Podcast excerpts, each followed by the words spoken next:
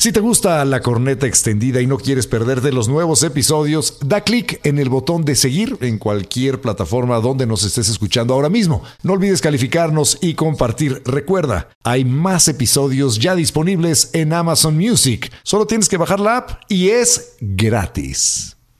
Este podcast contiene lenguaje explícito y está dirigido a un público adulto. El mensaje puede considerarse vulgar y ofensivo. Recomendamos discreción. La Corneta Extendida, un podcast original de Amazon Music. ¡Sal de este cuerpo! ¡Te ordeno, Satanás, que reconozcas el cuerpo de Jesús! ¡El poder de Cristo te obliga! ¡Sal de esta criatura, Santo Padre! ¡Acógeme bajo tu protección! ¡Deja mi cuerpo!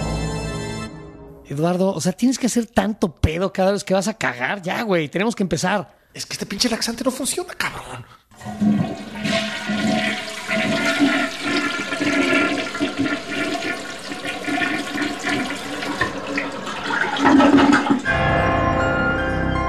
¿De verdad la Iglesia Católica practica exorcismos? Naturalmente, porque el primero que los practicó fue Jesucristo, eso está en los evangelios. Sí, efectivamente existe este fenómeno. Dependiendo de la cultura en la que estemos hablando, vamos a hablar del ente que posee al individuo.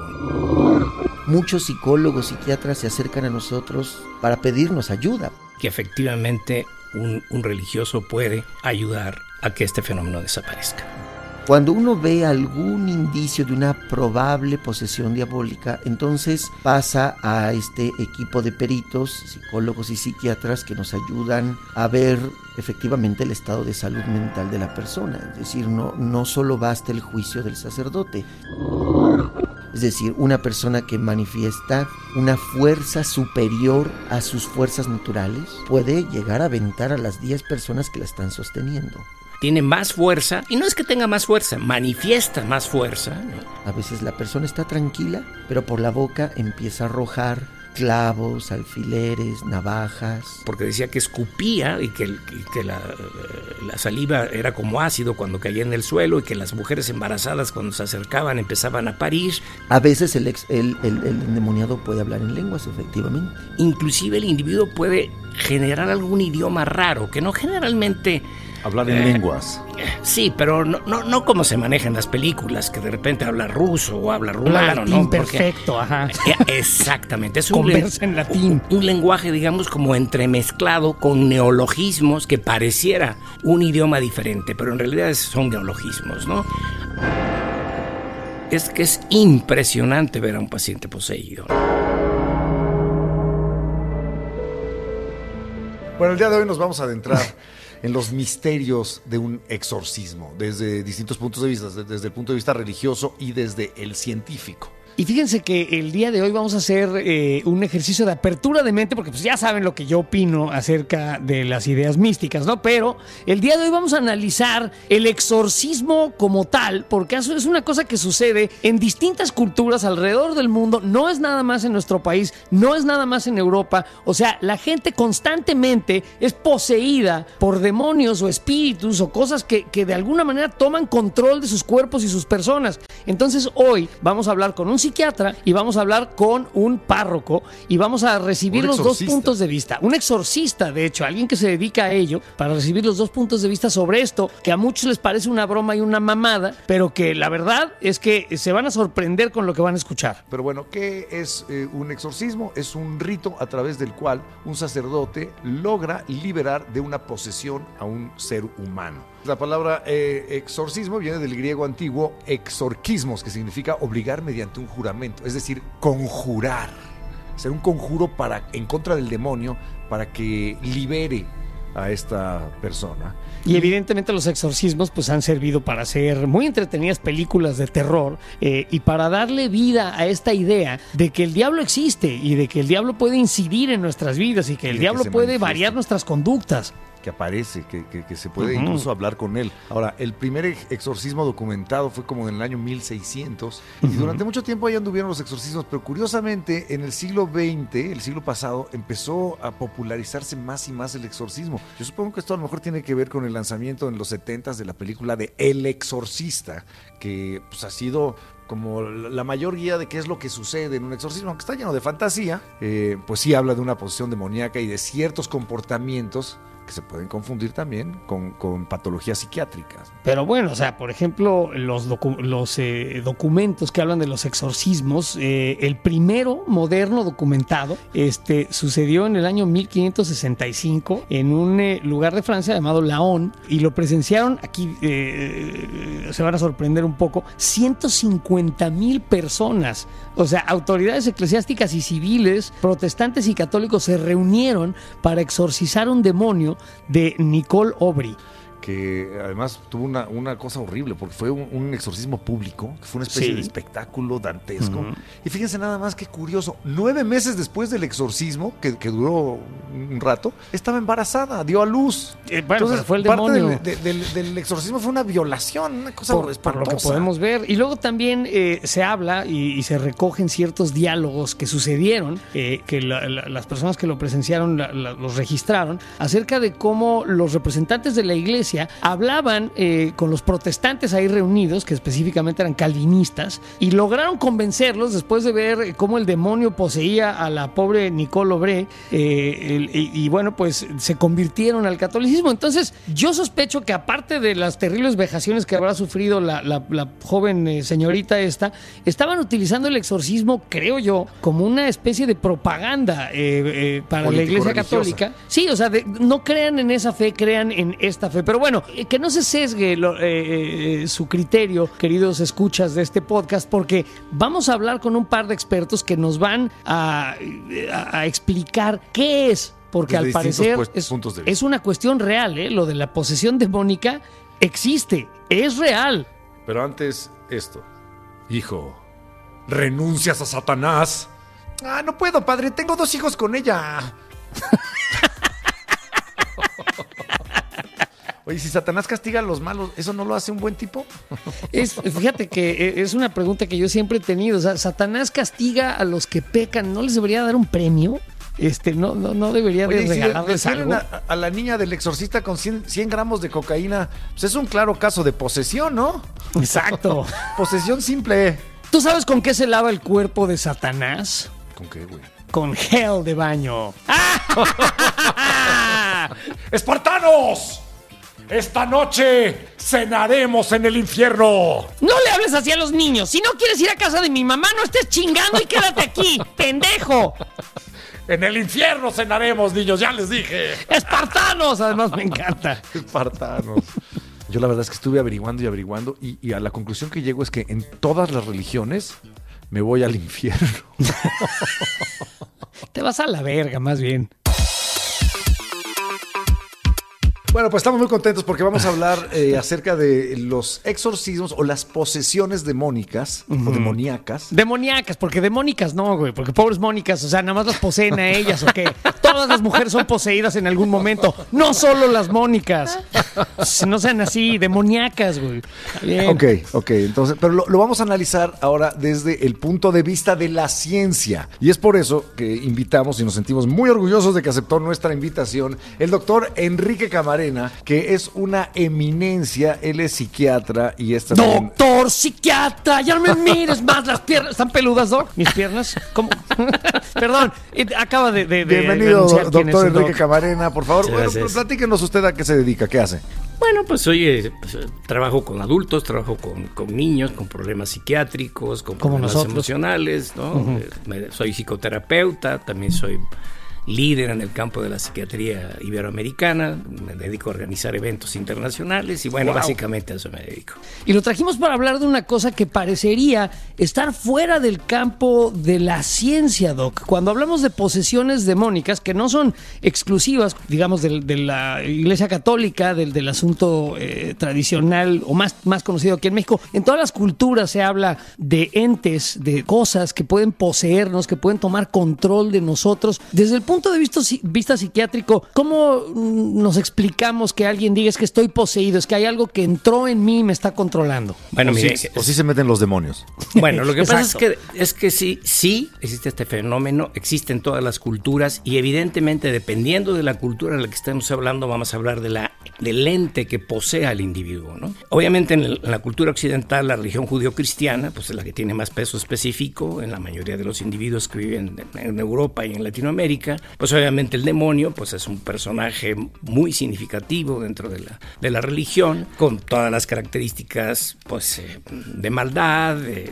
en fin, tiene muchos simbolismos y, y muchas formas de conceptualizarse. Generalmente el demonio que nosotros conocemos viene mucho de la imagen de Dante Alighieri, de los dibujos de Doré, de este gran este grabador francés. Exactamente. Entonces, ¿qué sucede? Sucede que efectivamente un individuo con determinadas características de personalidad, esto se llama trastorno disociativo, y que está muy inmiscuido en, la- en- en el aspecto religioso, ¿no? se le introyecta la, la figura de la- del demonio y hay una transformación de la personalidad que lo hace actuar como si fuera un demonio. ¿no?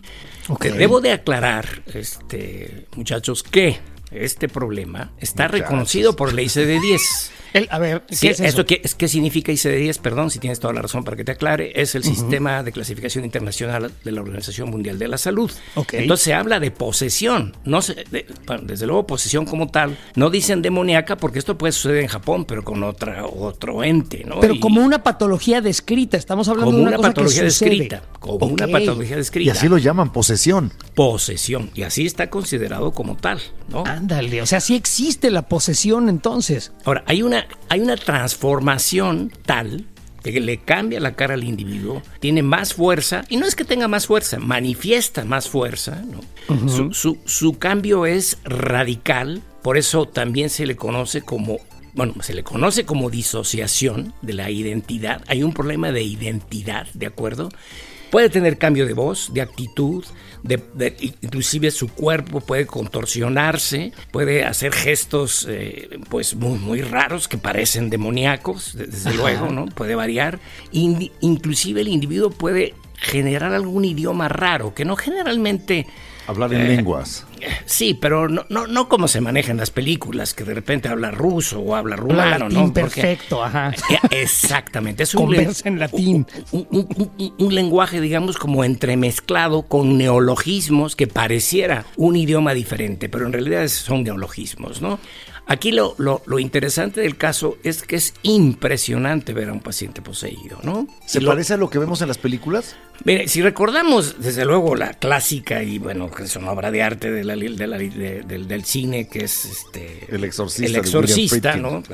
Es es- está un poquito exagerado, digo, porque no vuela, ¿no? Porque ahí sí vuela, ¿no? Y, y una serie de características que no son tal. Sin embargo, en, el- en el- la cuestión de la transformación, digo, tampoco se le voltea la cabeza, ¿no? Y, y fíjense que lo bonito de todo esto es que efectivamente. Lo bonito. Si ustedes recuerdan, le, le- le hacen una tomografía y la tomografía sale normal y efectivamente los pacientes con posesión, con este fenómeno de posesión, si le hacen una tomografía no va a salir nada, porque es un problema neurobioquímico y esto creo que contesta lo que ya me preguntaron.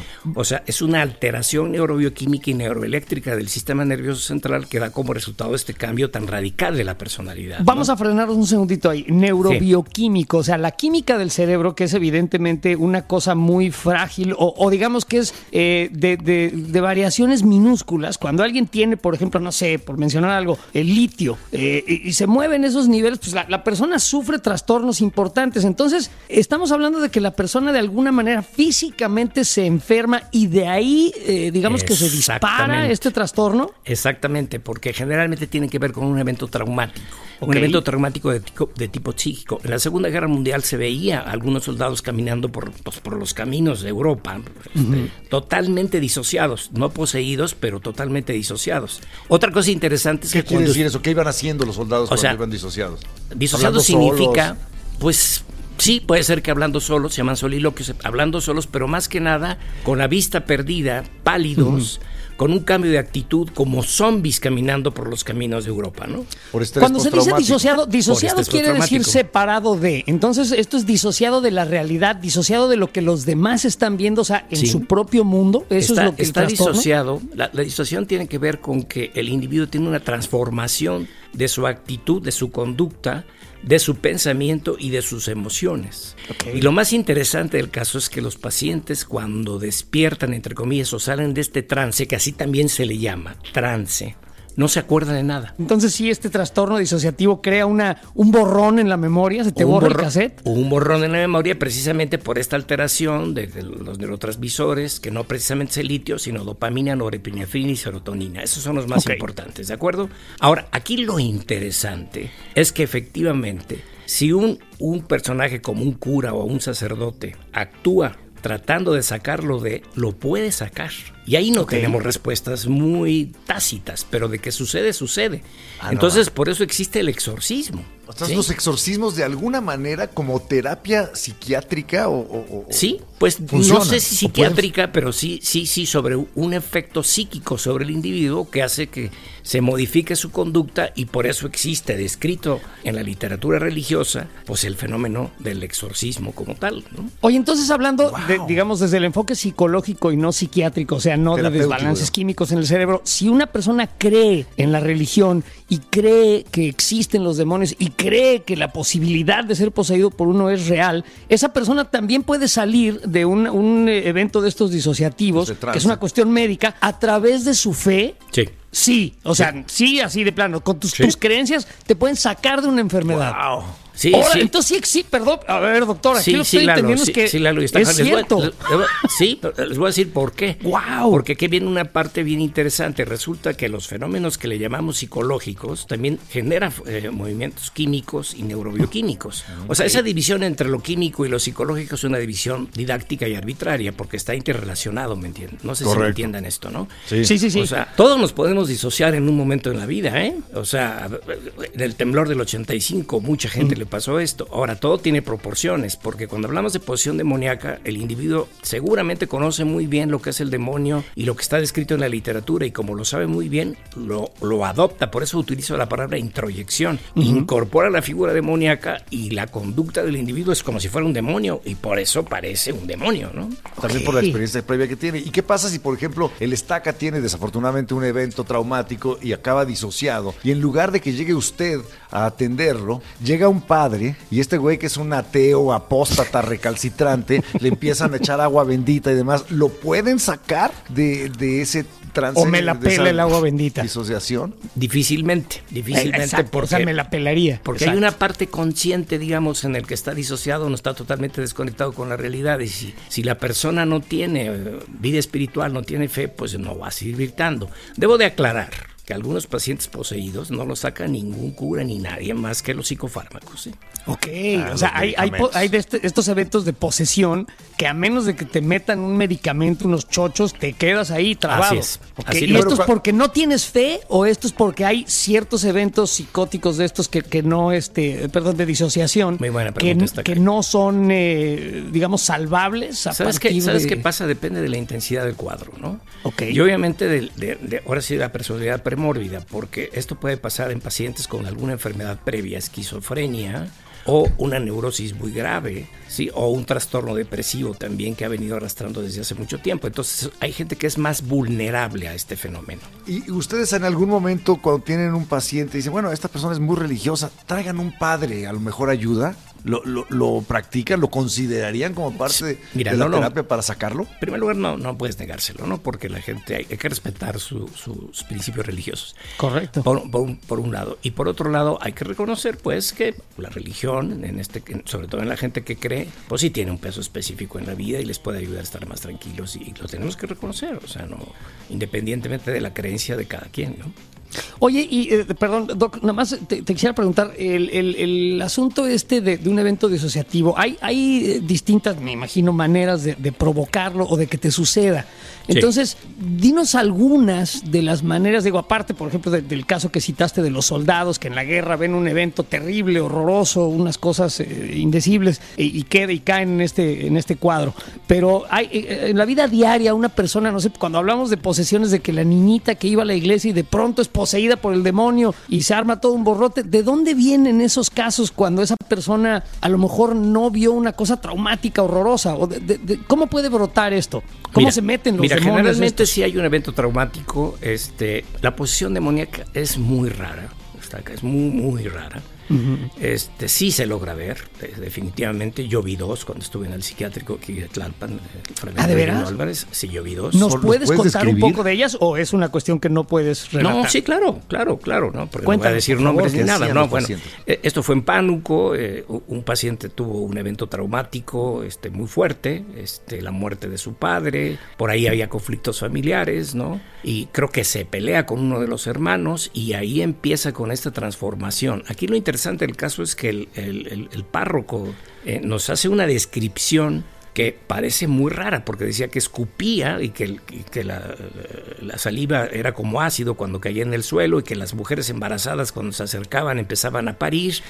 Y la verdad de las cosas es que yo creo, yo, yo creo que, que el cura, que no sé quién era, pues yo creo que también ahí por ahí le pasaba algo al señor, ¿no? Eh, Pero claro, así- pasaba algo en la cabeza. estaba- Sí, sí, sí, Tampoco porque estaba de- jugando porque- con toda la baraja, Doc. Sí, porque cuando nosotros, cuando llegó con nosotros, pues cuando escupía no había ningún fenómeno de esa naturaleza y había una, una chica ahí embarazada, una enfermera y no, no se puso a parir, así es que, Ya, pues, eh, eh, pero, pero fí- fíjense ustedes cómo el fenómeno, cómo se va contaminando entre comillas o cómo se va transmitiendo este fenómeno que se llama copy, copycat o, o- o fenómeno de, de influencia, donde la gente, toda, toda la gente va creyendo en el fenómeno y todo el mundo cae en este rollo, ¿no? Generalmente gente con mu- mucha información, no con mucha cultura, pero cualquier fenómeno se lo adjudicaba. Entonces, bueno, esto es- no Pero, quiero pero salir ¿Cómo de se porque- comportaban estos pacientes? ¿Cómo, cómo eran ellos? bueno, este paciente era un paciente esquizofrénico, ¿no? Eh, Sí estaba con un nivel de agresividad impresionante, era un hombre muy, muy, muy corpulento, con mucha fuerza, y sí te- tenía estos fenómenos de leonologismos, con una transformación de su facies muy característica, los ojos rojos, ¿no? Obviamente tuvimos que sujetarlo, y bueno, pues, ¿qué pasó? Bueno, pues se lo quitamos con psicofármacos, ¿no? Es- así fue como lo tras... En, en Pero menos Doc, de dos dinos la verdad, ¿traías un rosario en la bolsa? este, pues si a veces también lo, lo utilizamos. Sí. Quiero platicarles. Literalmente, lo utilizan. Lo, bueno, los padres desde luego lo utilizan, ¿no? Porque pues el, el efecto, digamos, en me- medicina se llama efecto placebo, aunque no es exactamente un efecto placebo, pero puede ser equivalente. Doc, un- una pregunta más. Eh, no, no sé qué tan, tanto eh, estés- hayas estado expuesto a lo que pasa en otros países, pero por ejemplo, en Japón, que tienen una religión animista, el Sí, shintoísmo, el sintoísmo, que sí. ellos creen que la montaña tiene espíritu y demás. ¿Es posible que se den fenómenos psiquiátricos de posesión en los cuales se les mete un espíritu que no sea maligno? Así es. Así ¿Ah, es. Pero no, no maligno, generalmente maligno. Aunque puede ser uno no maligno. Esa es, esa es muy buena pregunta. Yo nunca he estado en Japón viendo pacientes, pero está descrito en la literatura. Como les decía yo, depende de la cultura, ¿no? Por ejemplo, los, los, los japoneses no alucinan demonios o ángeles, sino alucinan dragones. Ok. ¿Por qué? Pues porque el dragón ahí es, ustedes cuando van ahí a los templos, pues ven al dragón como una figura, este, pues anímica, este, simbólica, en fin, parte de la, de la, de la- de la- del sintoísmo, como tú lo acabas de decir, ¿no? Es decir, se, se da el mismo fenómeno, generalmente de espíritus malignos, pero también pueden, digo, también existen fenómenos de, de posesión, pero de otros personajes, ¿eh? Por ejemplo, me acuerdo unos chicos que se pusieron a jugar Ouija y estaban convocando al abuelo, y uno de los chicos se convirtió en el abuelo y empezó a hablar como, como, como viejito, se encogió. Otra de las características es que no sienten mucho. O sea, si tú le das un piquete, baja la sensibilidad, se ponen muy tensos, ¿no? Es un fenómeno espectacular, ¿eh? Es Entonces, a ver, espectacular. Doc, si, si estoy entendiendo, tú es- entonces estás siendo poseído más bien por tus ideas, o, o por, tus pen- por tus pensamientos o, o las cosas que conoces. Qué chistoso. O sea, te posees a ti mismo. Tú eres el mismo demonio que te está poseyendo. Es tu mente y tu Estoy- memoria la que genera esas Es, imágenes. es tu mente, es tu memoria y es la circunstancia, como decía Ortega y Gasset. Yo soy mi circunstancia. Y esta mitad de la realidad circunstante es la otra mitad de mi persona. Entonces, desde luego que en el fenómeno de posesión tiene que ver el entorno, tu educación, tu formación y tu cultura. ¿Tú crees en Dios, Doc? Yo creo en un ser superior. Yo, yo creo en un ser superior, en un ente superior. ¿no? Ya, ya no es no en el, el concepto como lo manejé, porque yo también soy de una familia muy católica, pero ha cambiado mi, mi percepción de esta deidad. ¿no? Entonces, ¿crees que si haya, se haya dado en algún momento una posesión, no desde el punto de vista eh, psiquiátrico como lo describiste, sino una posesión como lo describen las religiones, que se le haya metido un espíritu a un ser humano? No, no, no, No lo lo creo crees, en no eso. lo crees posible. No, no lo creo Categóricamente no. Pues no. es que acabamos de escuchar toda una serie de, de- de descripciones de cómo sucede el mismo fenómeno disociativo en distintas culturas y en distintos entornos, ¿no? Así y los, es. sí- o sea, la- la- los síntomas, los efectos son los mismos, aunque las causas supuestas, o sea, los demonios pueden ser distintos o diferentes dependiendo de dónde estás y, y- y qué conoces. Así es, así es como Oye, oye, muy buena eh, Otra resumen. pregunta. ¿Y qué otros padecimientos, por ejemplo, el síndrome de Tourette o, o- o qué más le puede dar a la gente que, que se confunda con una posesión demoníaca? Bueno, pues está la fuga disociativa, ¿no? La amnesia disociativa, pero son fenómenos muy parecidos, ¿eh? La fuga disociativa son estos casos rarísimos que la gente se transforma de personalidad, se va de viaje a, a Hawái y se hace pasar por otro personaje y es, este, tiene otra historia y bueno. Eso está divertido, lo voy a hacer. Suena bien. ¿Eso es pernicioso, por ejemplo, para la persona que lo, que lo experimenta? Pues fíjese que es pernicioso en, en el sentido de que de repente de, de estar en una vida donde hay una serie de responsabilidades y una serie de, sobre todo con la familia y con el trabajo, de repente todo lo abandonan, ¿no? Pero insisto que es, es- son, son fenómenos muy raros, ¿no? Pero están interconectados y últimamente, eh, ya con la, la, la atrofia axial por emisión de positrones, que es una chulada porque cada vez se ve eh, fenómenos eh, neurobioquímicos y neuroeléctricos cada vez más finos, sí se sabe que hay, hay fenómenos ahí neurobiológicos que explican esto, que no es solamente algo psicógeno, ¿no?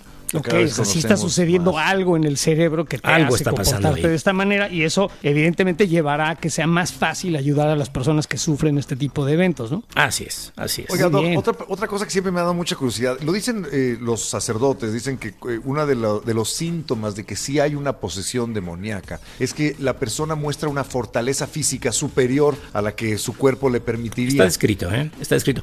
Pero miren, eh, si, si dicen que se- los locos también hacen eso. Bueno, o que una persona en una emergencia también de pronto despliega una fuerza a eso iba yo, impresionante, ¿no? A eso iba yo. A ver si a mí se me aparece un lobo y de repente, pues, pues si no sale fuerza. Lo que pasa es que hay una descarga adrenérgica, digo, hay una reacción neurobioquímica en cerebro que hace que se liberen eh, unas sustancias que hace que se libere de la adrenalina que está arriba de los riñones, las glándulas suprarrenales, y la adrenalina aumenta la fuerza muscular, aumenta la frecuencia cardíaca, entonces activa todo el sistema de alerta y el sistema de defensa y eso hace que la gente tenga mayor fuerza, ¿no? Que a lo mejor en, en situaciones normales pues no las tiene, pero en el momento de querer huir o defenderse, pues la fuerza se incrementa, ¿no? Pero eso tiene que ver más con la urgencia, con la, el- el- Sí, con la descarga la adrenérgica. liberación de adrenalina, que con la locura o, una enfermedad psiquiátrica, porque también se, se dice, no, es que los locos tienen una fuerza superior, ¿no? Lo que pasa es que en películas. cuando hablamos de locura estamos hablando de cerca de 300 enfermedades, ¿no? Entonces, algún tipo de enfermedades, como, como las que hemos hablado el día de hoy, que es la histeria asociativa, fuga disociativa, obviamente en un momento de crisis y un momento de defensa, que no precisamente psiquiátrico, porque eso nos puede pasar a cualquiera de nosotros, ¿no? Pues pasan estos fenómenos sin que tengas un problema psiquiátrico, ¿no? Y bueno, obviamente los pacientes con determinado tipo de patologías, ya la mencionamos, entonces sus reacciones también pueden ser de ese tipo, ¿no? Ok, oye, pues Doc, interesantísima la plática. Este, si nos lo bueno permites, te, vamos a tener que invitar a, a capítulos subsecuentes de este podcast porque, Porque, a mí sí, me mí gusta mucho el asunto este de, de lo que pasa en el cerebro. Y te agradecemos. Eh, ¿Quieres al- eh, cerrar de alguna manera esta entrevista? Algo que nos quieras decir acerca de la posesión demoníaca. Bueno, pues decir que sí es una entidad nosológica plenamente reconocida por la Organización Mundial de la Salud, que es un fenómeno que sí existe, Existe. que es poco frecuente y que efectivamente un, un religioso puede ayudar a que este fenómeno desaparezca. Guau, Ahí eso tienen. fue lo que más cabrón me, me- me impactó. A mí también.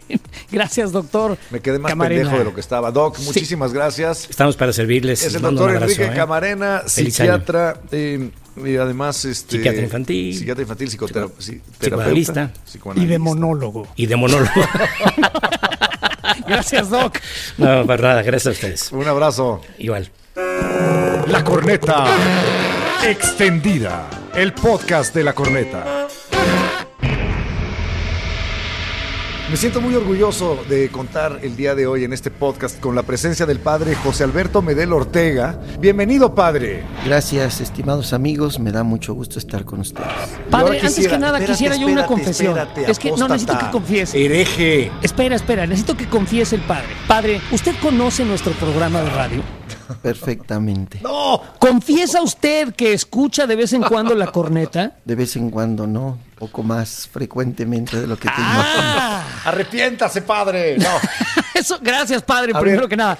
Nada más acá. quería saber eso. Por favor, quiero que escuches al Padre. Sí. Pero no nada más con tus oídos. Ajá. Quiero que abras tu corazón a las Va. palabras del Padre José Alberto Medel Ortega, porque vas a oír también la palabra de Cristo. Mi corazón está abierto, eh, como lo está para todos los temas que abordamos en este podcast. Y padre, eh, lo hemos llamado el día de hoy para hablar de un tema que es un tema eh, que muchas personas, incluido eh, un servidor, es un tema que a veces parecería poco serio, poco creíble, pero después de las pláticas y la investigación que hemos tenido, he encontrado que el tema es mucho más amplio de lo que yo pensaba. Vamos a hablar ahora de la posesión demoníaca. Mi primera pregunta sería la siguiente, Padre. ¿De verdad la Iglesia Católica practica exorcismos? ¿Es cierto? Naturalmente, porque el primero que los practicó fue Jesucristo, eso está en los evangelios, y la iglesia continúa la obra de Jesús. ¿Cuál ¿Y fue, el- tan cuál fue el frecuente? exorcismo que practicó Jesús? Yo no recuerdo ese pasaje bíblico. Son varios, tal vez el más célebre es aquel de que encuentra Jesús en la ribera del camino a un hombre que está endemoniado por una legión de demonios. Los demonios hablan con Jesús y le dicen, déjanos irnos a esa piedra de cerdos, y entonces se trasladan a ellos y los cerdos después se precipitan al mar. ¿Cómo determina, padre, la, la Iglesia Católica en este caso? Porque las posesiones las, las encontramos en, en muchas otras religiones y partes del mundo, pero la Iglesia Católica, ¿cómo determina un caso real? eh, de una posesión, o sea, ¿cuándo dice la iglesia, ok, esta persona sí está poseída por uno ¿No es un o tema 20 psiquiátrico? demonios?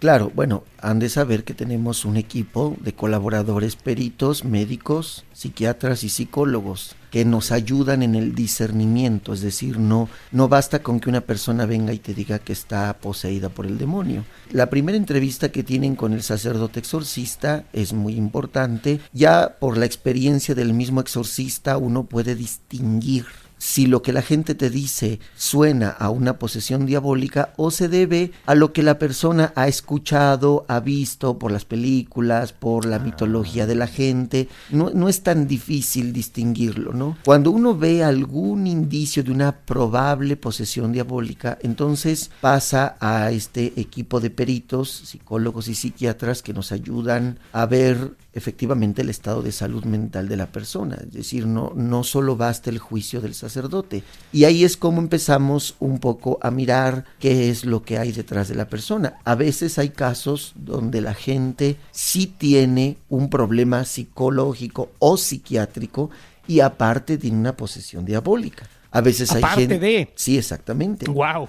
Hay Pobre gente gente. que puede no es que puede estar sana psicológica y psiquiátricamente y tener una posesión diabólica. Entonces, eh, esto es un proceso, digamos, largo que se llama discernimiento. Ahora, una vez que el exorcista, después de el discernimiento espiritual que hace, más el apoyo de los peritos, mira que es probable la posesión, entonces se procede a una especie de exorcismo diagnóstico, que sería cuando se practican algunas oraciones eh, del exorcismo sin ser todavía el exorcismo, y si hay reacción, pues entonces ya no queda duda que la persona está poseída y entonces... Reacción por parte, perdón, padre, por parte del demonio o de la persona. O sea, de- cuando determina si en efecto hay una, hay un ente ahí dentro de esta persona. Claro, es decir, el eh, bueno, aquí ahorita si quieres entramos en eso que dijiste. te- te- Ok. teológicamente no es posible decir que hay un ente dentro de la persona. Esto es una imprecisión teológica y filosófica que no es posible. Interesantísimo. Pero eh, aquí eh, lo que el, el que se manifiesta naturalmente es el demonio a través de una persona. Entonces, quien reacciona al, al exorcismo es el demonio, no la persona. Ahora, la persona entra en un trance, es decir, la persona no es consciente de las manifestaciones que se dan a través de su cuerpo. Oiga, eh, esto está muy interesante. Entonces, cuando se habla de una posesión desde el punto de vista católico o cristiano, ¿no es que se meta algo en el individuo? Así es, no, no es necesario, no se mete exactamente. Esto es una cuestión que eh, en la teología católica la llamamos manifestaciones preternaturales, ese es el término preciso. Interesante. Vamos a hablar de una, una triple clasificación. Las cuestiones naturales, las manifestaciones, las cuestiones preternaturales y las sobrenaturales. Ok. Las sobrenaturales son los milagros, es decir, es cuando hay una intervención, este, digámoslo así, divina sobre la naturaleza. Por lo tanto, rompe todas las leyes de la naturaleza. Moisés las aguas. ¿Mande? Por ejemplo, Moisés, dividiendo, las aguas. Ujú. Exactamente, por Cuestiones decirlo así. milagrosas. Ajá. Eso es, romper las leyes de la naturaleza, ir contra las lo- la lógica de la ley de la naturaleza. Las naturales, pues son naturalmente, la normales, redundancia, las De naturales. todos los días, ¿no? Las preternaturales son aquellas cosas que están en la naturaleza, pero que el hombre todavía no conoce, no descubre. Ok. Les voy a poner un ejemplo. Hace 200 años, como mínimo, no se conocía la electricidad. ¿sí? No porque no se conociera, significa que no existiera. Correcto. La electricidad siempre ha existido, pero el hombre la ha descubierto y la ha podido manipular. Bueno, y así la ciencia evidentemente no conoce todo lo que existe y, y lo irá descubriendo poco a poco. Entonces lo lo pre- preternatural... Lo, es- preternatural, es- la ciencia lo va convirtiendo en natural. Exactamente, exactamente. O Todo eso descrito, existe, ¿no? pero el hombre no, la ciencia todavía no la descubre. Entonces, entonces los exorcismos y las posesiones pertenecen a este eh, rubro de lo preternatural. el demonio exactamente utiliza todo lo preternatural para manifestarse. Porque el demonio es una criatura, el demonio no es Dios, el demonio no tiene ningún poder, el demonio no puede manipular la naturaleza, pero sí puede usar la naturaleza. ¿Y qué parte de la naturaleza usa? Lo que el hombre no conoce. Lo que sucede en exorcismo es peor que lo que ven en las películas y no es lo que ven en las películas. ¿Qué ¿Usted, sucede padre, ha estado presente en un exorcismo? Naturalmente. ¿Los ha practicado? Sí, así es. ¿Y qué es lo que sucede en un exorcismo? Eso que, es, que, que nos acaba de describir. Bueno, cuando una persona, a ver, cuando el demonio se manifiesta a través del cuerpo de una persona, ¿sí? lo, lo hace utilizando aquellas potencias naturales que tiene el cuerpo y que el hombre todavía no conoce, no domina. Entonces, pues, se pueden llegar a dar manifestaciones que, insisto, a nuestros ojos pueden parecer sobrenaturales y que sin embargo no lo son. En, un exorcismo, cuando una persona entra en trance, así le vamos a llamar técnicamente, el momento en que la persona, digamos, pierde su voluntad y el demonio se manifiesta a través del cuerpo de la persona, del habla, de distintas cuestiones que pueden suceder en su cuerpo, el sacerdote exorcista reza, por, hace las oraciones que se que las oraciones del exorcismo sobre esa persona y lo que tienen como finalidad es atormentar al demonio para que salga de esa persona. ¿sí? ¿Y cómo se le atormenta? ¿Qué le incomoda al demonio? Pues le, le incomoda el nombre de Jesucristo, vencedor del demonio, vencedor del pecado, vencedor del mal. En realidad el demonio no, ¿cómo decírselos? Es que tendríamos que hablar aquí un poquito de una teología más, más amplia. De la- Hablemos de ello, Venga, hablemos de ello, porque hace rato, por ejemplo, padre eh, nos decía que había, eh, está el demonio, o sea, el demonio, y luego hay otros súcubos, íncubos, este, demonios demiurgos, eh, demonios menores que también participan en estas posesiones. O sea, el demonio también tiene sus huestes, ¿no? Claro, es decir, cuando yo dije el demonio, efectivamente has hecho una magnífica precisión. No se refiere al jefe del- de los demonios, digámoslo así, para usar palabras más llanas. Efectivamente, hay, hay- los demonios son muchos ángeles caídos, son muchísimos, con diversas jerarquías. ¿Sí? De hecho, en el exorcismo, los demonios te dicen a qué jerarquía son, porque a veces pueden suceder, pueden haber demonios, digamos así, de una mayor jerarquía, con mayor poder, entre comillas, que no se manifiestan con tanta fuerza, y puede haber demonios de menor jerarquía, de menor poder, que se manifiestan con una mayor fuerza, es decir, que hacen más mal. A veces pueden suceder cosas que a nuestros ojos parecen o son extraordinarias, pero a veces parecen tonterías, a veces el, el- el endemoniado parece un payasito, no hace tonterías, ¿no? Ok. Entonces, eh, son distintas las manifestaciones en estar cada, endemoniado. en cada- Estaré poseído por demonios más pinches, así como de los chiquitos, de los Se, chafas. se hace el payasito, ya ve. ¿no? Estimado Este, padre. Estaca, te tengo una mala noticia. Eres tan consciente de lo que haces que no puedes atribuir al demonio Exacto. todas tus acciones. Ya, Hazte ¿sabes? cargo, cabrón. ¿Sabe qué padre que yo, en realidad, eh, creo que el demonio luego le echan la culpa de un montón de cosas y es la gente, ay, el demonio me hizo hacerlo, no te hagas güey, fuiste tú. Así Pero es. bueno, El demonio no no nos tiene distraigamos. Una pregunta. A la hora en que ustedes rezan para sacarlo, ¿utilizan el español o lo hacen en latín? A ver, eh, antes de eso, para terminar la pregunta anterior, porque sí es Ah, perdón, importante, para evitar confusiones, hay que decir que en sentido estricto, el demonio no quiere poseer a una persona, porque el demonio, la primera fila del demonio es que tú te condenes, es decir, que te vayas al infierno. Ese es su pa- papel. A él no le interesa estar poseyendo a las personas. Quiere robarse almas para el infierno. Claro, él quiere que tú te pierdas. Ahora, ¿cómo te pierdes? Cuando el demonio te tienta y como hace un momento bien decía, estaca, cuando tú accediendo a las seducciones del demonio eliges hacer el mal, entonces tú eres responsable del mal que haces y es como te condenas. Eso es lo que el demonio quiere, no quiere estar poseyendo a las personas ni espantando a nadie. Las quiere O sea, hacer que- pecar. ¿Sí? Sí, quiere que es- seas malo. Así es, exactamente. Y que tú seas responsable del mal que haces, porque si no, no se te puede imputar. Entonces te tiene que convencer para que tú digas, ok, lo hago y lo haces. Claro, si te posee y, y te hace robar, pues el que robó fue el diablo. ¿no? Exactamente. No, corrompió al alma. Eh, digo, aunque este, este ejemplo que pusiste no es, no, es, no es posible, pero vamos a decir que sí.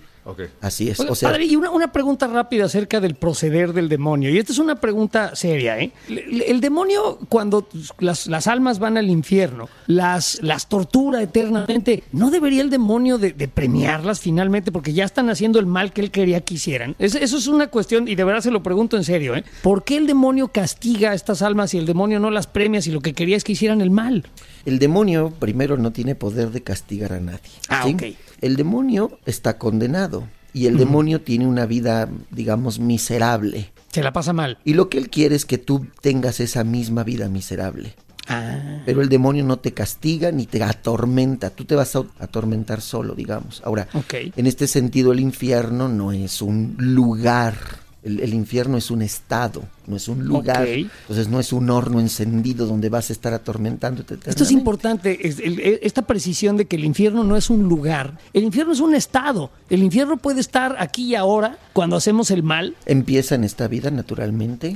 Todo el mal que tú haces, todo esto es ley de la vida, no es hasta ley de la física. La condenación es la sol- va a ser la soledad eterna. Esa es la condenación. Una persona, ¿qué es lo que te motiva a hacer el mal? Es el egoísmo. Entonces, ¿qué es el egoísmo? Cuando tú estás al centro de tu vida y usas todo y a todos tanto cuanto te reditúen en bien y felicidad pers- solamente personal.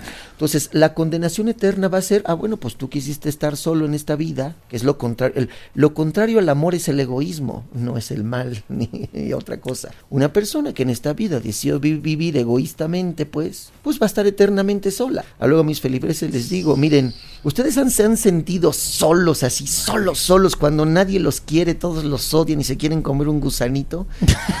y, y se sienten que la vida se les viene encima y experimentan esa soledad terrible. Yo creo que todos lo hemos vivido. Bueno, pues ese instante que puede durar unos segundos o unos minutos, ahora piénsenlo por toda la eternidad. Eso es el infierno. Pero regresando a los exorcismos, ¿es más eficiente hacerlos en latín o en cualquier idioma? No, el, exorcismo, esto, este, esto que tú me estás diciendo corresponde a un pensamiento mágico, ¿no? Es decir, no, lo importante es hablar en nombre de Jesucristo, porque es en el poder de Jesucristo como se expulsa el demonio, se atormenta el demonio, que ahorita sería bueno idioma. eh, volver a esto. Entonces, claro, el exorcismo se dice en el idioma que lo entiende cualquier persona y que lo Ah, y, hace rato nos decía, padre, que el- el- lo que más le molesta al demonio que está poseyendo una persona es el nombre de Cristo que vence al demonio. Pero también al demonio, por ejemplo, no sé, cuando está eh, en, en un exorcismo, al demonio también se le increpa con, con, con insultos. Se le, se le habla del poco poder que tiene, se le minimiza. ¿Cómo se le castiga? pinchea? Se le- eh, exacto, digo, y por decirlo de manera coloquial, se le pinchea y se le, y se le dice groserías al demonio. O,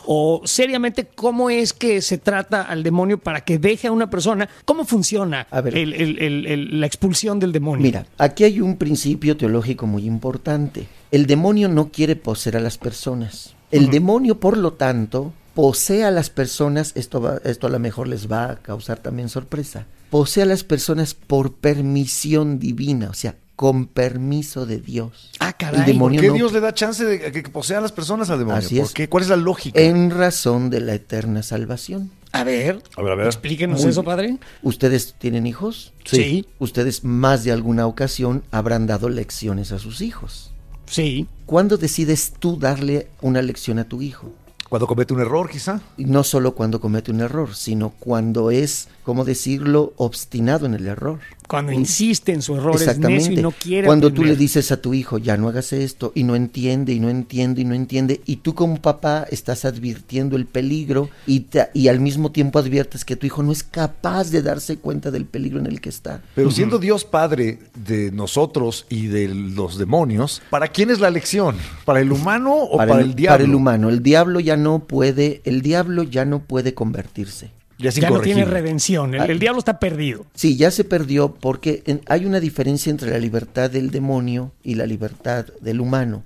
Del, o de los ángeles, más bien en sentido más amplio en el de los de los seres humanos. Porque el demonio ya vio a Dios, los ángeles ya habían visto a Dios, entonces ellos no lo conocen por fe, nosotros sí. Por eso nosotros, entre comillas, tenemos chance de equivocarnos, porque nosotros no hemos visto a Dios. Entonces, nosotros como a veces dudamos, por eso podríamos decir que en gran medida el pecado es fruto de nuestras dudas sobre Dios. Pero en el caso del demonio, el demonio, el demonio ya estuvo ante Dios, ya vio la beatitud eterna de Dios, ya la pudo gozar y gozando esa así- beatitud eterna le dijo no. Está pendejo el demonio. Así es. Exacto. Es que creo que sí un poco, pero Bueno, a ver, aquí, bueno, no, pero esto es importante. ¿Por Adelante, qué es, padre. por qué es pendejo el, el demonio? eso. Es que ¿Por ese es- qué? El egoísmo te hace pendejo. ¿Cuántos exorcismos se practican en el mundo anualmente, digamos? Uy, más de los que tú te imaginas. Mira, primero hay que decir que el exorcismo es como una especie de terapia. A una misma persona el rito del exorcismo se le puede practicar más o menos tres veces a la semana, cinco veces a la semana y puede tardar como una semana, dos semanas, meses y hasta años. ¿Cuántos exorcistas? ¿Todos los padres son exorcistas No. o se tiene que especializar? Así es, sí. No es, no es tanto la cuestión especializar.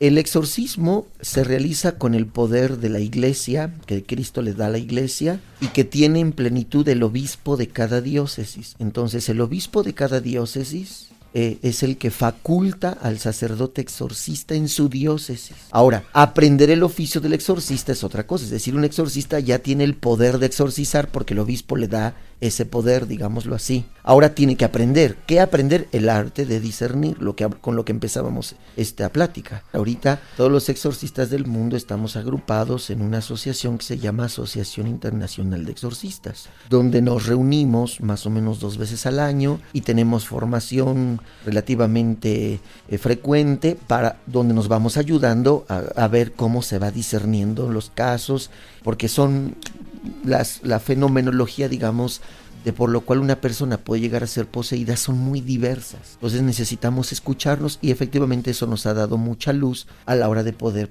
hacer estas prácticas. Existen, según tengo entendido, tres tipos de exorcismos. Y el estaca a lo mejor no lo sabe, pero a él ya le practicaron un exorcismo. A caramba. A ver, a ver, a ver. Aquí a ver, yo a ver, también a voy a aprender algo nuevo. ¿Cuáles son estos ¿De tres qué tipos? manera? Sí, exacto. ¿Cuáles son los tres tipos de exorcismo? bautismal. Ajá. Ah, ok. Cuando es te eso, padre? bautizaron, te quitaron el, el pecado original. Ajá. Y, y es una, está considerado, según tengo entendido, una forma de exorcismo. ¿Es correcto, padre? A ver, mira, en realidad existen dos tipos de, de exorcismo. Lo llama- el que llamamos exorcismo mayor y el exorcismo menor. El que tú estás llamando se llama exorcismo menor. No es- estrictamente un exorcismo, así se le llama porque es una oración donde se invoca el poder de Jesucristo para que libere a una persona del influjo del demonio. Pero es solamente una fórmula, ¿cómo llamarlo así?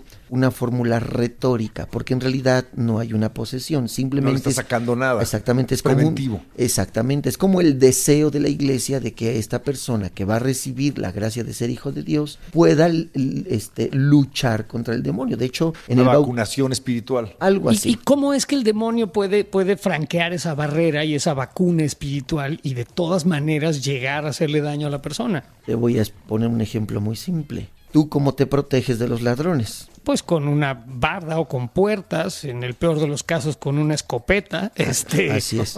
O sea, tú no quieres que el ladrón entre a tu casa. Entonces No. pones una, un cerco de seguridad, digámoslo así. Es correcto. ¿Y qué pasa si tú abres la puerta para que entre el ladrón? No, pues no, no, no le Bueno, voy a entonces, abrir la puerta. eh, bueno, Puta, no estoy, bueno. no estoy tonto, ¿no? Eh, bueno, bueno. un poquito, pero no mucho. Hay gente que le abre la puerta al demonio. Ok. ¿Ya? Ah, ¿Qué, qué razones tendría alguien, por ejemplo, para, para decir, ok, a ver, demonio, acércate a ver qué pasa, ¿no? Porque, por ejemplo, Eduardo y yo alguna vez, padre, intentamos eh, llamar al demonio y, y acercar, no acercarlo a nosotros a nuestras vidas, sino ver si existía, ¿no? Bueno, yo y les- dibujamos un A ver si se pentáculo. nos y- aparecía. Yo y, les y nunca se sugiero- apareció. yo El demonio nos quedó mal. Claro, porque bueno, ustedes lo hacían un poco en- en- jugando, en broma, no sé por qué razones, pero hablando en serio, Ajá. digo, no lo hagan ni en, ni en broma. Ni en broma. Yo o se sea, lo si yo me sugiero. pongo a hacer, eh, a, a llamar a los, porque aquí, por ejemplo, tengo una lista grande, pero no la voy a leer porque a lo mejor incomoda a alguien, de los nombres de los demonios menores y demás, pero yo puedo realmente invocarlo, o sea, puedo decir, a ver, quiero, no sé, causarle una posesión eh, demoníaca a Eduardo, y entonces hacer un ritual y llamar al demonio, y esto es una pregunta seria, padre, ¿puedo yo de alguna manera invitar al demonio que posea a una persona, que le haga daño a esa persona? ¿Por qué a mí, o esa que persona posea tiene que dejarlo ¿Yo qué? Pues porque es el que está más cerca y al padre no lo voy a intentar porque a él el demonio se la pela. Se la güey. pela. Entonces te, te amuelas tú. Mm, Aquí habría dos cosas que tendría que decir. Mira, por ejemplo, en el hipotético caso en concreto tuyo, que tú te declaras no creyente, incluso ateo, vamos a decir que Dios quiere que creas en Él. Entonces Dios le va a permitir al demonio que te atormente para que tú con todas estas cosas te des cuenta de que Él existe. Estás lejos del Evangelio, nunca te vas a acercar a la iglesia, nunca te vas a acercar a la fe. Y entonces tú a lo mejor por estar jugando con estas cosas, Dios dice, ok, ¿lo quieres? Va. Dios le permite al demonio Ándele, que por este juego eh, te posea para que tú entres en una experiencia exorcística que te abra la fe. ¿sí? Ok. Entonces, esto podría ser, esto podría ser por un lado. Ahora, por otro lado, yo creo que nos mete en otro tema que a lo mejor no lo han dicho, pero está detrás de esto, ¿no? A ver. Que tú, por ejemplo, quieras, de- le desees a una persona el mal o quieras el mal para una persona. Esto, digamos, ya sistematizado sería la brujería y otro tipo de prácticas este, esotéricas. Eso es abrirle la puerta al demonio, claramente. Exactamente, así es. Que alguien lo puede hacer en, no para hacer el mal, que es lo que llaman la brujería blanca, que no tiene ningún poder. Para la fe católica la brujería no tiene ningún poder. Es lo que le iba yo a preguntar a usted. Es que ahorita que las mencionó, ¿usted cree que la brujería es real? O No, sea, no. pi- A ver. o, o de plano no tiene ningún poder, son, son digamos, creencias eh, que afectan a las personas, pero A que ver. en realidad no existen O sea. para, para la Iglesia Católica. Es real en cuanto que existe quien las hace y es real en cuanto que quien las hace busca una finalidad. En ese sentido, claro que es real, ¿sí? Pero su efecto. pero su efecto no es real. Ahora, no, o sea, no lo que tú piensas que hace, pero sí tiene un efecto en cuanto que hay maldad detrás de todo esto. Es decir, no el efecto que tú piensas que por hacer un amarre una persona te va a atraer, o todas estas cosas que la gente esotérica y toda esta gente absurda que hace Cree. brujerías y que creen los astros y estas tonterías de gente ingenua, ignorante, Gracias, padre. cree. No, es que hay más superstición de lo que tú te imaginas. No, Muchísima más de la que... es- o sea, incluso en gente bueno. culta. Es más, nosotros en el, en el Ministerio de Exorcistas hemos hecho estudios muy serios, que la gente más estudiada, más docta, que tiene este un nivel académico altísimo, es la gente más supersticiosa. ¿Sí? A veces sí, ¿eh? Yo sí me he encontrado con gente de verdad de, altísimo nivel intelectual y profesional y que creen en unas cosas que dices, órale, te cae. Ahora, el demonio, como eres un ignorante, pues aprovecha de tu ignorancia. Entonces, el demonio te te, hace creer, el demonio te hace creer que la brujería que tú crees que tiene poder, mm, este, va a tener un efecto, pero el demonio usando este, las leyes preternaturales te hace creer que la brujería sí tuvo un, un poder y entonces lo único que hace es que tú lo invoques más o la hagas más y literalmente de la espalda a Dios. Oiga, padre, y hablando, vamos a hablar un poquito de estadísticas, así como estrategas militares. ¿Qué, qué porcentaje de éxito tiene el exorcismo? O sea, entre, entre los poseídos, ¿cuántos acaban con el demonio y cuántos siguen con el demonio adentro? Y tienen que tener más sesiones. No, to- todos los exorcismos son exitosos, naturalmente. Todos. Todos. O sea, una persona que está exorcizada quiere, ser- quiere liberarse, naturalmente. Ahora, ¿de qué depende que un exorcismo dure unas semanas o unos meses o unos años? Eso solo Dios lo sabe. Pero la persona va progresando en su vida de fe, va progresando, va convirtiéndose. Y llega un momento determinado en que Dios le dice al demonio, ya puede salir. Porque les vuelvo a repetir, incluso a- ahorita hace un momento que hablábamos del poder del demonio, el demonio está ahí porque Dios lo permite. Entonces, hasta el, eh, cada exorcismo, cada exorcismo es para atormentar al demonio. Lo que el demonio quiere es irse, pero Dios no se lo permite. Ah. Hasta el momento en que Dios le dice, te puedes ir, ese, el demonio se va. Y eso tiene que ver con lo que Dios, en su divina providencia, sabe que en el proceso interior de cada persona es suficiente para que el demonio salga. Oiga, padre, y bueno, eh, uno, un alma, un, cuerpo o una persona puede ser poseída por el demonio mismo, por demonios menores, pero también por otro tipo de espíritus. No, no solo por demonios. Los, no, los, ningún otro espíritu de un ser humano, de otro ser humano, es para la fe católica esto sí es tajante. No, se puede meter un, muerto. No hay, eso sí no existe en nuestra fe. Los muertos están en otra, en otro estado y ellos no tienen contacto con nosotros. Entonces, la fe católica no acepta fantasmas, no acepta almas en pena, no acepta espíritus chocarreros, nada de eso acepta la fe católica. En eso es importante. En esto es hay que ser tajante, claro. Eh, yo le quiero preguntar acerca de, todos estos exorcismos que ha eh, practicado o presenciado. ¿Nos puede platicar de alguno especialmente, digamos, aterrador eh, o alguno especialmente difícil o alguno especialmente peligroso? ¿Sucede? ¿Hay unos más peligrosos y más impresionantes que otros? Bueno, mira, las manifestaciones preternaturales de las que hablábamos que se dan cuando una persona endemoniada entra en trance, yo preferiría no decirles qué es lo que se ve allí porque eh, la gente es muy susceptible a sugestionarse, mucho. Entonces, mucha gente que nos puede estar escuchando se va a sugestionar. Entonces, no conviene decir lo que ve. Pero si efectivamente, sí se dan, por ejemplo, hay tres cuestiones que no, no quiero decir el fenómeno cuanto tal, pero sí como la generalidad. Es decir, una persona que manifiesta una fuerza superior a sus fuerzas naturales. Cuando la persona entra en trance, por ejemplo, puede llegar a aventar a las 10 personas que la están sosteniendo, ¿no? Eso es, por ejemplo, uno.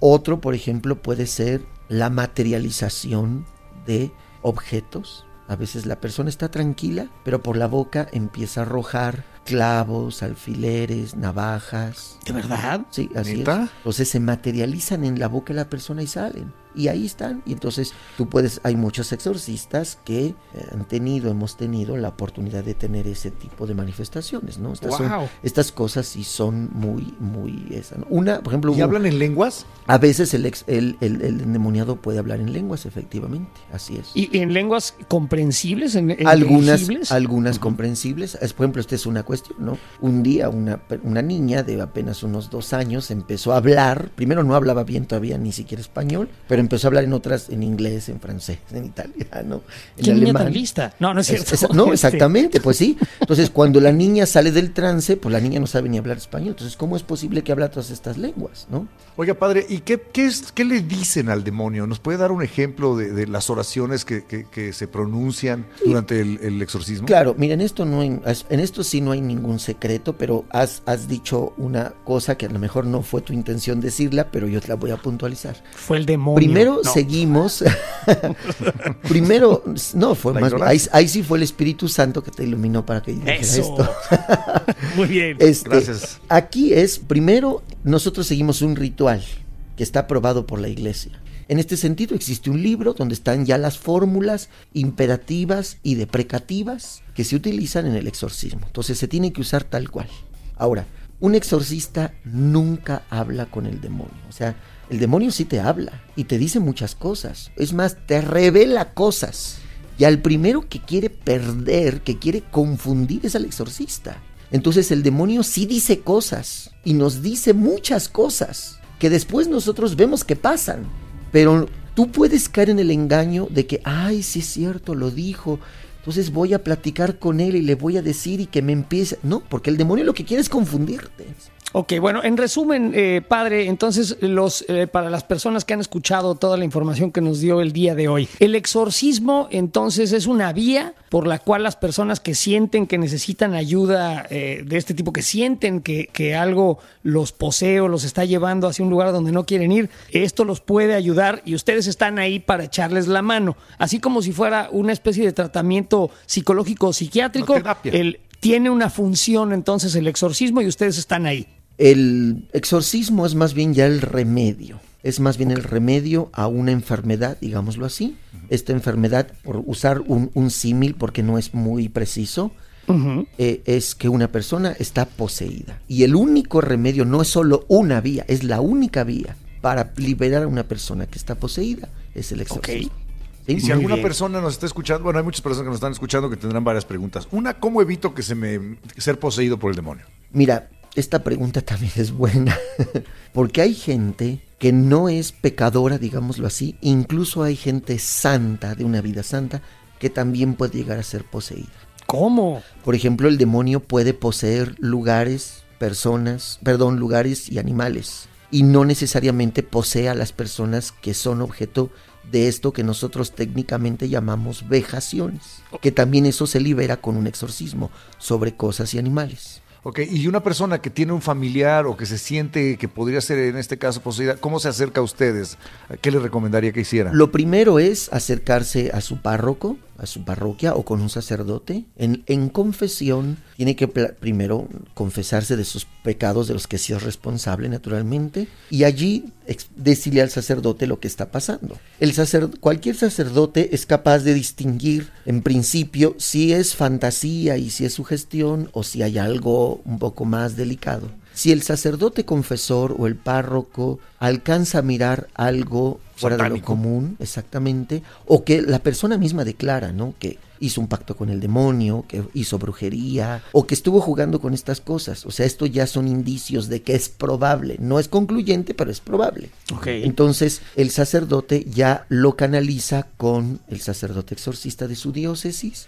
Y nosotros, como ya les decía, tenemos equipos de gente preparada que tienen una primera conversación para ver si esto es probable o no. Y si ellos mismos ya en la experiencia que tienen ver que es posible, entonces ya pasa con el exorcista. Y el exorcista realiza el discernimiento. Y si el discernimiento arroja que es que hay tiene certeza moral, así se llama técnicamente, de que la persona sí tiene una posesión diabólica, entonces procede al exorcismo y sí, y sí efectivamente se dan, eh, en una persona entra en trance y vemos todas estas manifestaciones preternaturales, entonces empieza todo este camino que puede durar, ya decíamos, según Dios, lo que él considere que deba hacer. Muy interesante, padre. Estamos sumamente Sí. agradecidos con usted, con su amplitud de criterio, con haberse acercado a este ateo recalcitrante que no reconoce ley. y con la paciencia que ha tenido para darnos esta plática que, que, eh, nos ha dejado ver eh, en el podcast del día de hoy que el tema es bastante amplio y es, eh, es interesante y en muchas ocasiones pues esta- esto que nos acaba usted de compartir es útil incluso para esas personas que se ven aquejadas por este asunto que la Iglesia Católica reconoce como una eh, posesión demónica. Bueno, Mira, no, demoníaca. Sí, demoníaca. Yo creo que esto último que estás diciendo es muy importante y, y lo platicábamos fuera del aire. El hecho de que existen cosas, o sea, independientemente de que si tú crees o no el demonio y estas cosas, vamos a partir de esta base.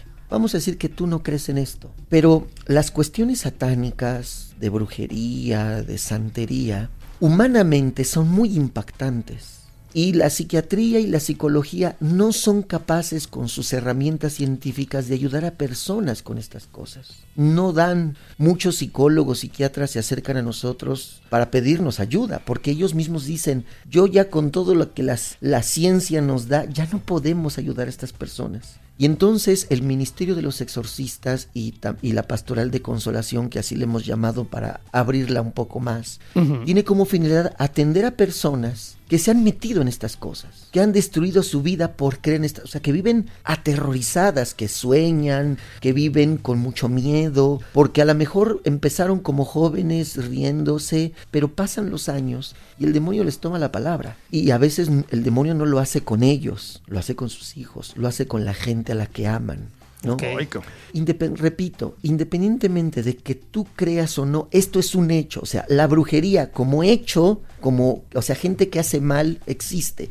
Y Entonces, esa gente de corazón envenenado, de corazón maldito, digámoslo así, o sea, por su intención quiero decir, sí atrapan en sus redes a gente incauta, a gente ignorante, a gente incluso de buena fe. Y entonces esto es un hecho y la iglesia tiene que responder a esto. Independientemente de que creas que el demonio existe o no, es gente con una herida y se la tienes que sanar.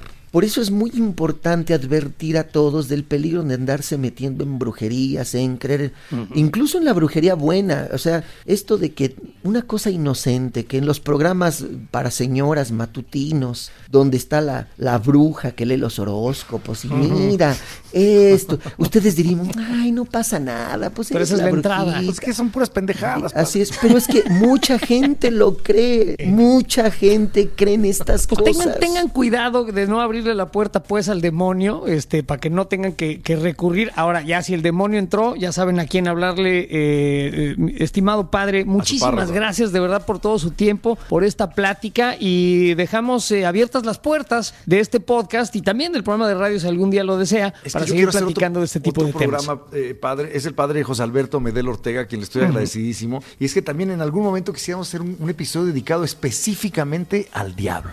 Exacto. Claro, cuando quieran. Y como tú dijiste, padre, si usted lo desea, no, yo no, yo no sé si lo deseo yo, no sé si lo deseen ustedes y se atrevan a hablar conmigo.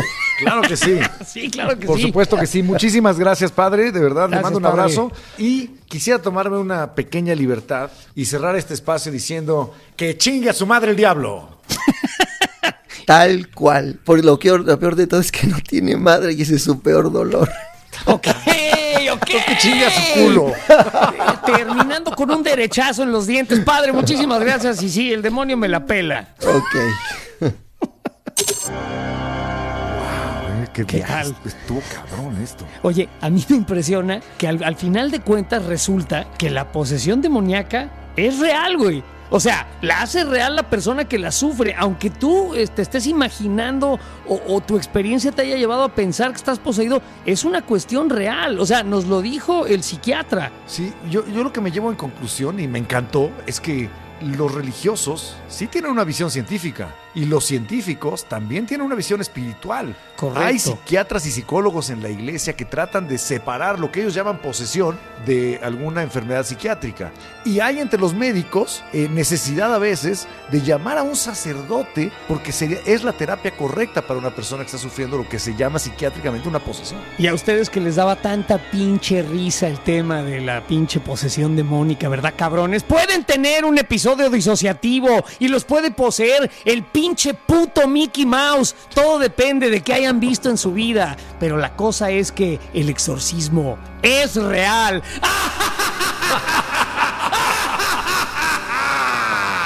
Ay, ya se me metió. Ay.